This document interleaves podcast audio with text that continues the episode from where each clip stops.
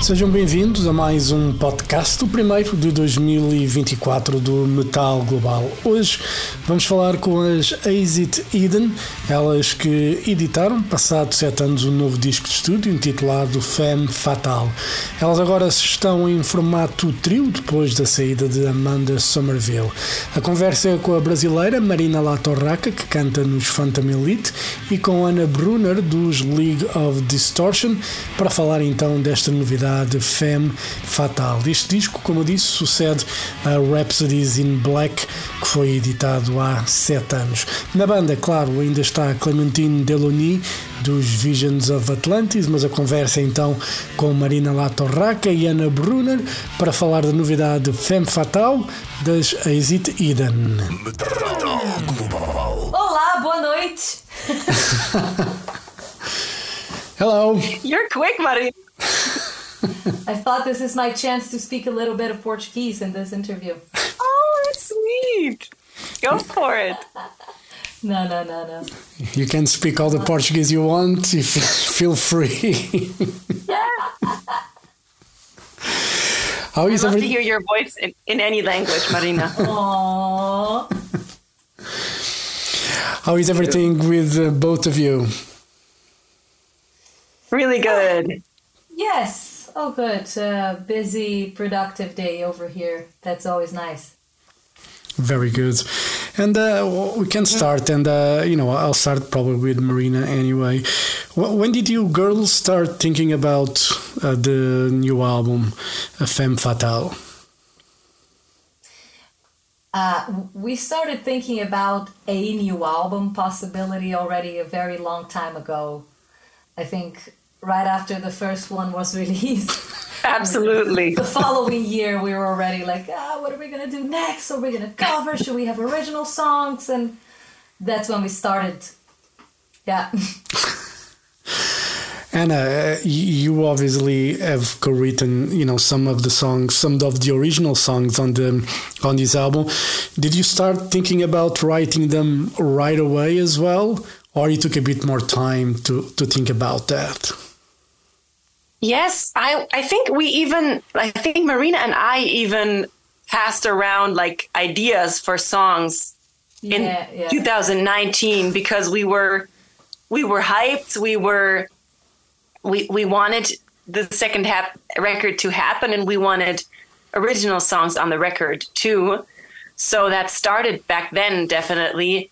And it really got serious when we had the change in le- record labels and when napalm agreed on um, or took on over uh, the name exit eden so that's when it really got serious and we really sat together and i also got together with our producer hannes Braun and um, started really working on on the new ideas. Yeah, and uh, obviously, you know, Exit Eden was a four piece band, so to say, and now you you girls are going on a trio. When did you realize that Amanda couldn't, you know, be in the band anymore because she has kids and, you know, she couldn't be? When when you when did you realize that was not going to happen?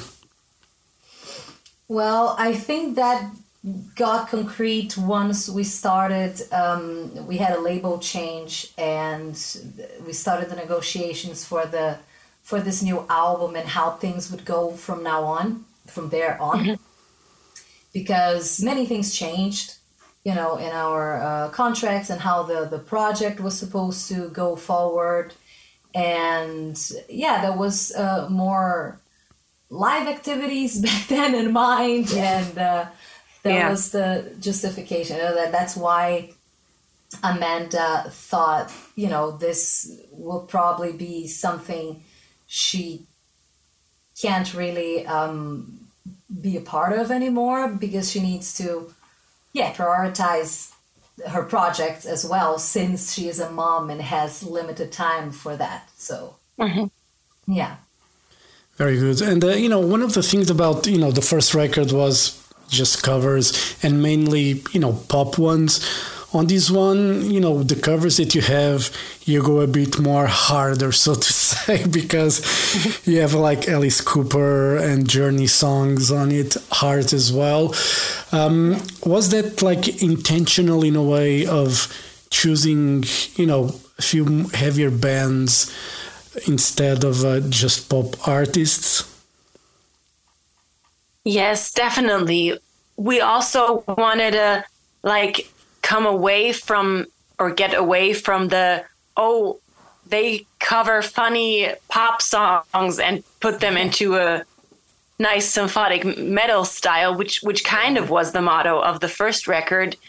We wanted to be more seen as a mature credible band and choosing these covers that really work well in the symphonic metal style style who which also had a darker um, vibe to to them each other or to themselves as a song um, this this definitely helped the whole idea we had to have like a whole album that's like a round piece of art that fits together and it's not like kind of put together from totally different styles.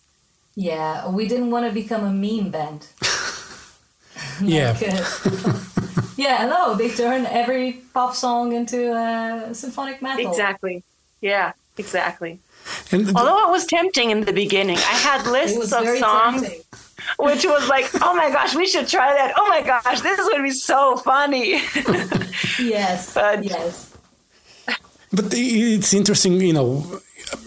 For instance, like the Pet Shop Boys cover of "It's a Sin." It's you know, it's one of the songs that you know some metal bands already did uh, versions of it, but you ladies gave a new twist into it, keeping to the original because it's a great song, and really you cannot make it completely different. Otherwise, we would never forgive you if you did. right? Exactly. Exactly. And I think uh, this song in particular is already so metal. If you listen to that melody, I mean, it, it's asking for a metal version. True. But you know, to, when it comes to the time to pick up the, you know, the covers, we will talk about the originals in a bit. But when it came came time to pick up the the covers, how was that decided? Obviously, it had to be songs that everyone would agree to sing as well. You know, a song that everybody would enjoy.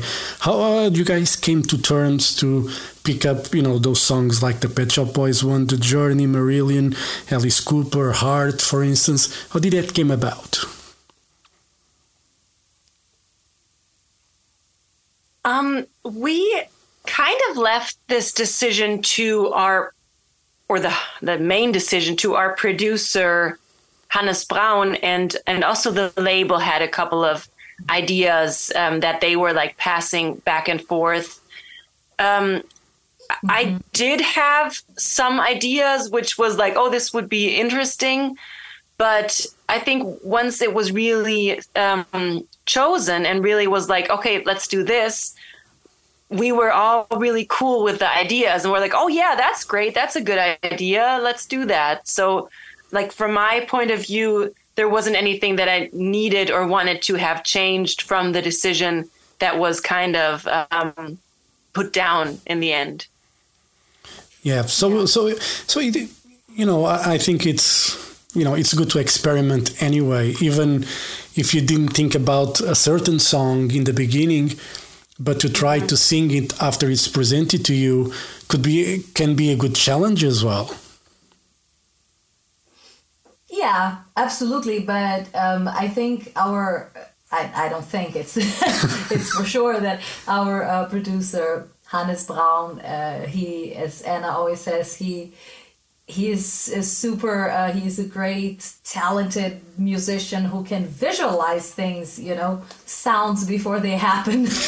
So i think he already had that in mind. Also when it comes you know he knows our voices. He he had already worked with uh, all of us separately and you know he has a good idea of the key you know that that we would feel more comfortable in or where our voices would shine more and uh, yeah so I- don't think he was uh, shooting in the dark at all when when he uh, decided or made the arrangements for these songs. Cool.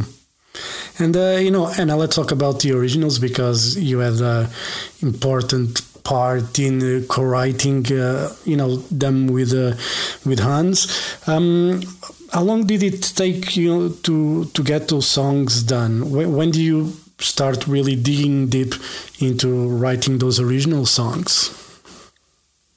Oh, Marina was part of the songwriting process too. Um, so I think only we, one song, only one song, right? But it's so hard for me to put down the time. It's like it's it melts into the years kind of melt into each other. I can't even remember if it was 2019 or 20 when we started. I think it was something like that, honestly. Super um, long ago.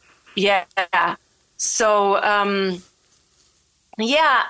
Um, I also remember Marina and I thinking about ideas. I don't don't know if I said this already before in this interview or if it was the last. oh my gosh, that we were like Okay, that because we were like writing or, or, memoing song ideas back and forth yeah. for what could original songs, what what they could be. So we were really into that process too. And when it got serious with Napalm as as our record label, um, Hannes and I sat down. I actually started with some um, demo productions with some crazy songs where he was like, "Oh, this does not sound like X." Like, "Hey, I like it." It's like, "Well, no." but some were very uh, yeah he saw something in the song and worked on it or he um, wrote um, songs uh, starting from like elysium starting from his own ideas and um, then mostly i wrote the lyrics to them as well Cool. And uh, I remember that the uh, when you guys called me because you knew I was interested in, in writing as well. And I remember Hannes or you called me, and there was like a week to start productions. And Hannes was like, "Okay, do you have anything? Now is your chance to send over." and then Yuri and I uh, sat together and just like little vomited ideas, sent like I don't know five demos, and actually the one that ended up on the album is I think the one we did the fastest. That was oh my like god! One hour from the computer. The chorus is literally the first thing I sang. oh wow! but there you go. Sometimes that's just the best. The first idea. I mean, yes. sometimes sometimes those are the inspirational ideas. I, I totally have that when I'm writing my own stuff. That sometimes it mm-hmm. just works from the go, and sometimes you need to tweak it for months. Mm-hmm. But yeah. So Marina, it was good to have that pressure by the producer to say what you got. Right. Yeah. Okay. It's now or never. Send me your idea. you know, it's it's so weird because sometimes you're like, you know it's happening and you know you could or should sit down for it but then there's so much other things going on yes. Yes, and then it's, sometimes you do need this okay what do you got next week yeah sometimes we need a deadline yeah otherwise, if you don't have a deadline, you just look on the internet of memes of cats and you waste your time looking at that happens to me a lot anyway. So. Mm-hmm. Yep. But, but uh, we were talking about obviously memes and stuff, but more seriously, was important, you know, to have the original songs just to show to people that um, you're more than just a cover band, that you're able to have your own material, and probably maybe the next record could be just original material uh, are you girls thinking about that? Yeah. I think I like. Yeah, you go ahead. no, I was gonna say that I'm. I'm thinking. Uh, I already started having you know some thoughts about a next album, mm-hmm. and I don't know. I could see that the the ratio could either stay the same or increase the the number of original songs, but that's just me. We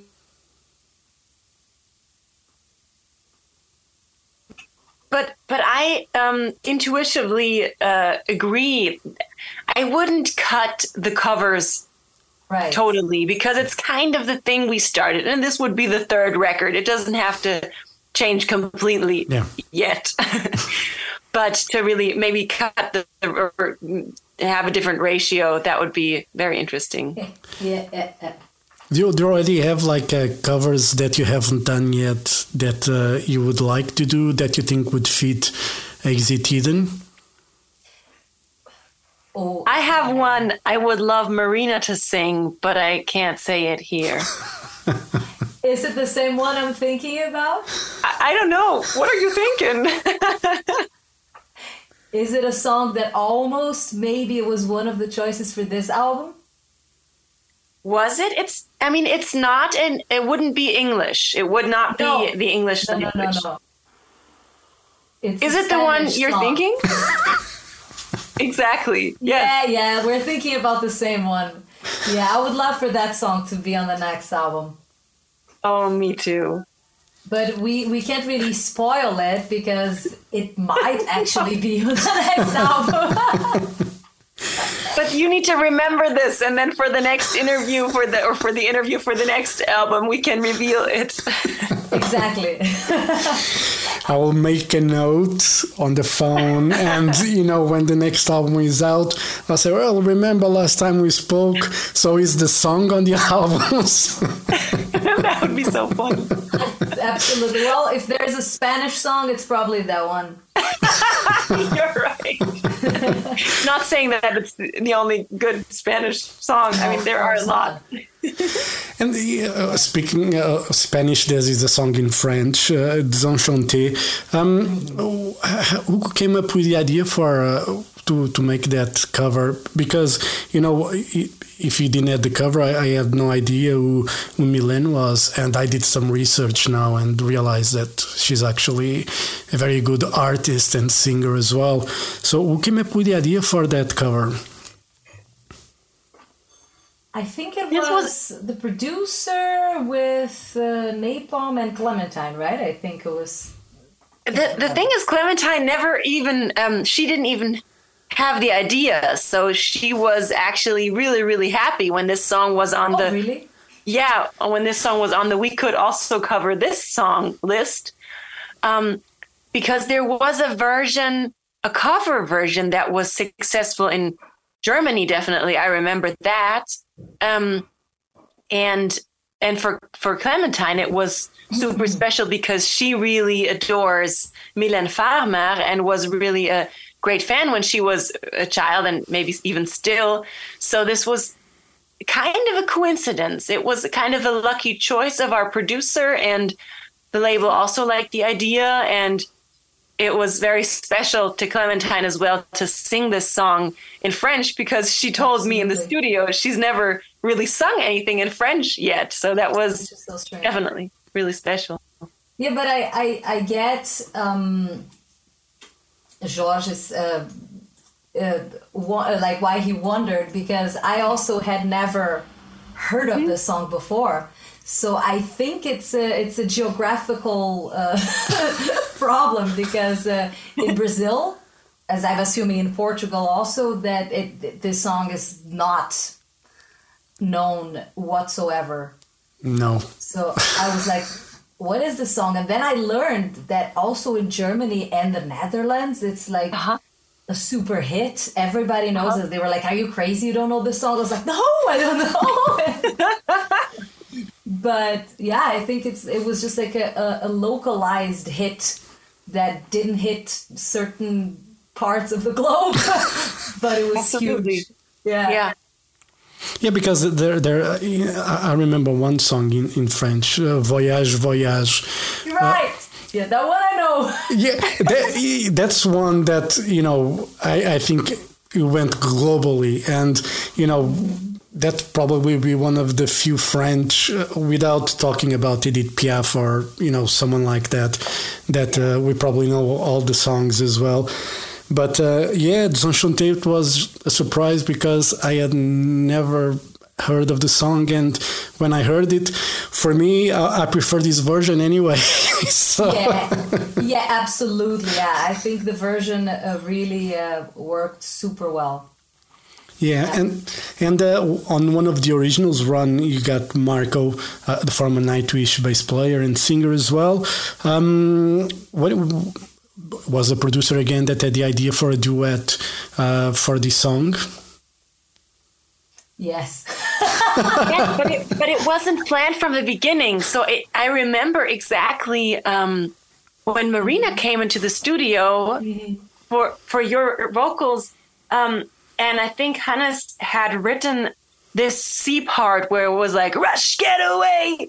That part was kind of added really, really short notice to the to the recordings from from your voice, and then it was like he was like, "Oh yeah, this is has such a Marco Hietala vibe. This this try to try you guys to sing this kind of in in his in his way, the way he would do it." Yeah, and then I remember this. Right and then it was like the first time thinking of this and then it, he was like why don't we try to get a feature with him and it's like you said before marina this was more of a like wish or joke or i don't know dream. And that this really worked out and really happened and the feedback has been so great. This is just amazing. It's insane. Yeah. Yeah. That's really cool. And, uh, you, you know, obviously, when you have a band, when you put albums uh, out, people expect live shows. Uh, I, I know, obviously, because, you know, people are in different parts of the world, busy with other projects. Is there any chance of uh, some live shows from Exit Eden, like in festivals or something? Is there any plans, or something that you can talk about, or it's a secret, or there is no secret at all? Well, I, I certainly hope so. Uh, there is no secret at this point because there is nothing planned and there is nothing concrete we, at this moment. Yes, we all really hope, but it's kind of um, our label needs to see how people are reacting to Exit Eden. If people are really still interested into a band that hasn't shown a sign of life in six or seven years. Um, so it's kind of our go to to tell people we talk about this to request for Exit Eden live, request for Exit Eden at the next big festival. So this is definitely gonna be gonna make it possible if if people are interested in us showing up at places. My humble personal opinion is that there is enough demand that they would just need to work for it. I agree. Well, you can put my name on it. You can get Anna out of it. I take full responsibility for saying it. right. I 100% believe that this project should have uh, live activities as well, and I think it would be very successful. So I 100% hope that it will happen. Yes. Cool. I and could I couldn't agree more. if live shows don't happen next year, uh, we don't have to wait another six years for another record. Am I right, or do we? no, uh, that Definitely not. I, I'm not. I'm not making promises. I'm not the only one who's in charge. Of yeah. Well. Um, well. I think that yeah. I, I've, let's say that um, there are a couple of ways this could go, but I think taking six years to release another album is not a possibility for me at least. I, I would not like that one bit. So no. that's why I can guarantee from my side there will be no waiting that long. Very good. All right, ladies, thank you very much for your time. Marina, Anna, uh, love this new record, love the originals. Uh, you know, I said earlier about the, um, you know, going full original on the third album. I, I, was saying that because I think the originals are really good. I understand if you want to keep the versions thing alive because it's what uh, started the band, but I think there's a lot of potential to go full original. But it's in your hands to choose the path, and I'll be here anyway when the next album come out. All right. Sounds great. Yes. Thank you so much. Hopefully, it will happen in a way shorter time. Cool. Yes. Thank you very much. Muito obrigado, and uh, hope Muito to talk soon. All right. Thank you so All much. right. Yes, definitely. Thank you. Have a great Bye-bye. evening. Thank you. Bye bye. Bye. Bye. Bye. Bye.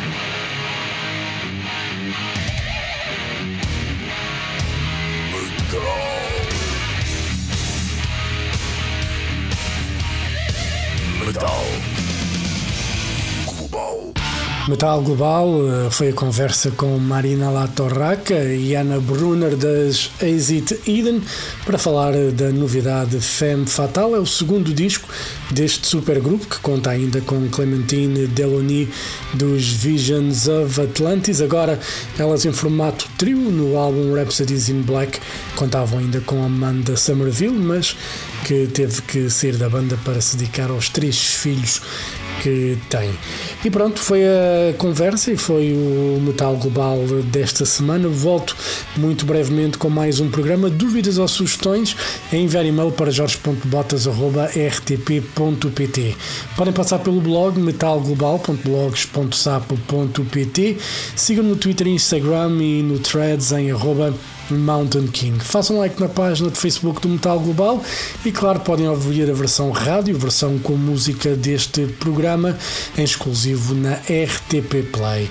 Eu volto no próximo podcast. Um forte abraço. Children of the night, you will live through the centuries to come, as I have lived. Good night.